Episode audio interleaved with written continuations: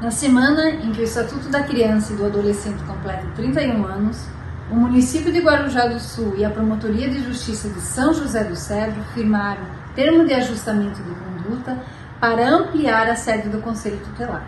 Atualmente, o Conselho Tutelar de Guarujá do Sul está localizado em local inadequado, com uma única sala para os conselheiros tutelares e para a realização dos atendimentos dos casos que chegam ao local. Além disso, não há acessibilidade e nem todos os conselheiros tutelares têm computadores individuais.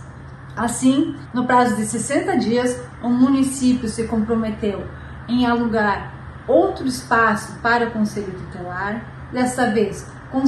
com salas para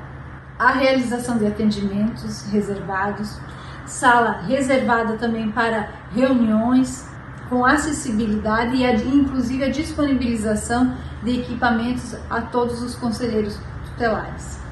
Vale lembrar que o Conselho Tutelar é um ator fundamental no sistema de garantias da criança e do adolescente para protegê-los e colocar a salvo de qualquer negligência, violência, crueldade, enfim, qualquer ato que possa violar os direitos da criança e do adolescente.